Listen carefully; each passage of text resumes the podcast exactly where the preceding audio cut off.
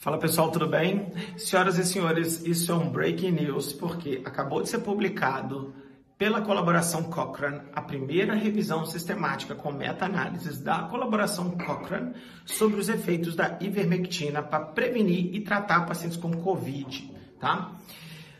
Por que, que eu me entusiasmo com esse tipo de revisão? Porque as revisões sistemáticas Cochrane, para quem não sabe, a Cochrane é uma colaboração internacional sem fins lucrativos, em que os autores que trabalham ali são autores reconhecidamente experts no campo de revisão sistemática e meta-análise. A Cochrane tem diversos grupos no mundo por diferentes doenças, e é claro que Covid virou é, a grande febre para os autores da Cochrane no momento. E o que acontece nas revisões Cochrane, comparadas com revisões que não são da colaboração Cochrane, é que o rigor metodológico é muito maior. Tá? Então é importante vocês entenderem isso. Se você tiver duas revisões temáticas para ler do mesmo tema, uma for Cochrane e a outra não for Cochrane, se você não souber nada de metodologia, eu sugiro que você leia uma Cochrane, porque a probabilidade dela ser mais rigorosa e, portanto, de melhor qualidade é maior. Não quer dizer que a outra não seja, mas a probabilidade é maior.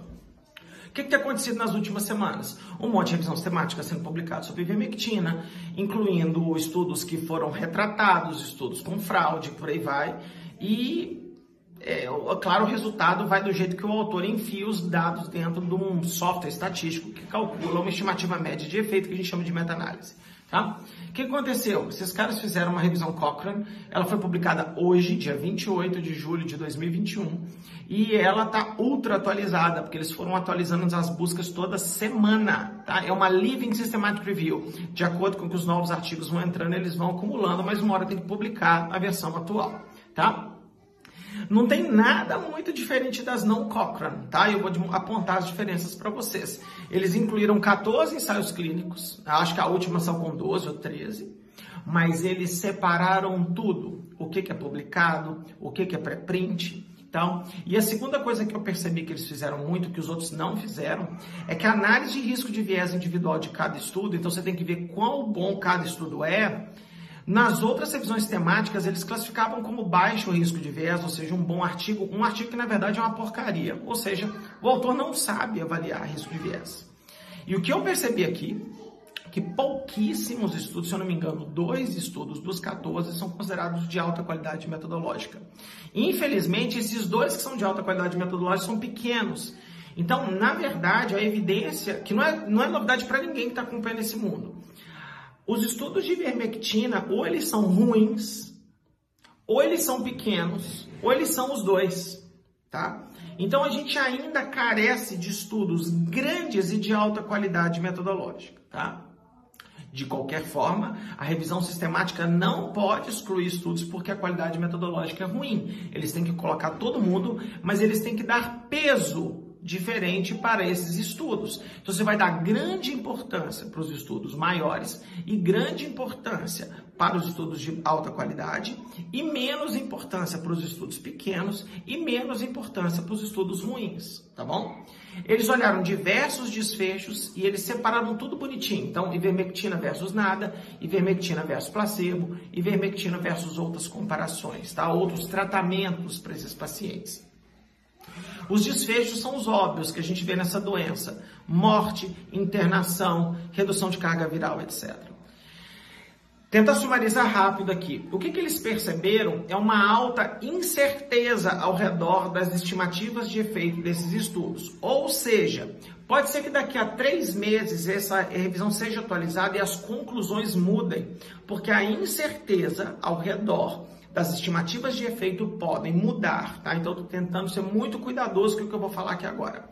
Mas o que a gente sabe hoje, hoje, baseado nessa revisão, que eu vou botar lá no Stories o link para vocês lerem, é o seguinte ivermectina não é capaz de reduzir mortalidade comparado com qualquer grupo controle, ao contrário do que as outras revisões disseram. Ela não é capaz de reduzir internação, ela não é capaz de reduzir severidade dos sintomas. Em todas as meta-análises, a hipótese nula cai lá dentro, isso não é estatisticamente significante e a única interpretação que tem ao redor disso é que não serve, tá? Com alta incerteza.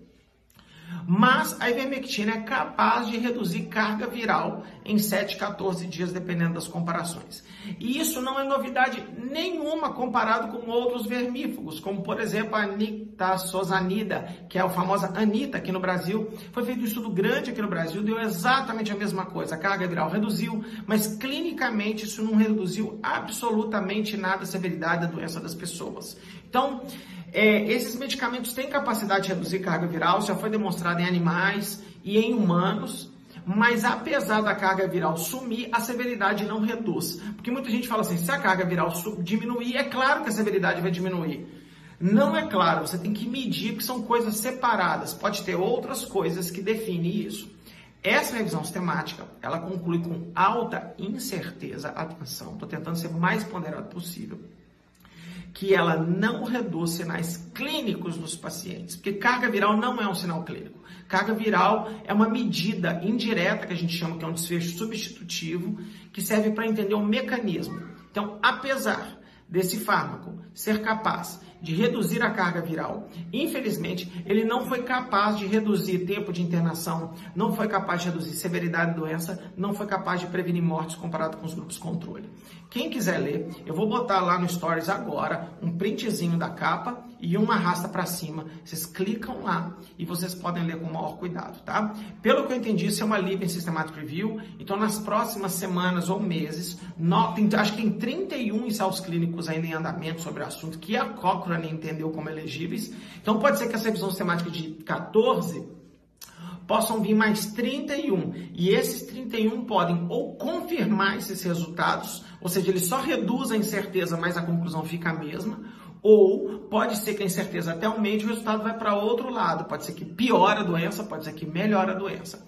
Mas a recomendação é, baseado no que a gente sabe hoje, esse fármaco não devia estar sendo utilizado na prática clínica tá bom? Ele deveria estar simplesmente sendo utilizado em pesquisa até que se prove o contrário, tá bom? Super abraço para todo mundo, bom dia, muito frio, se cuidem. Tchau, tchau.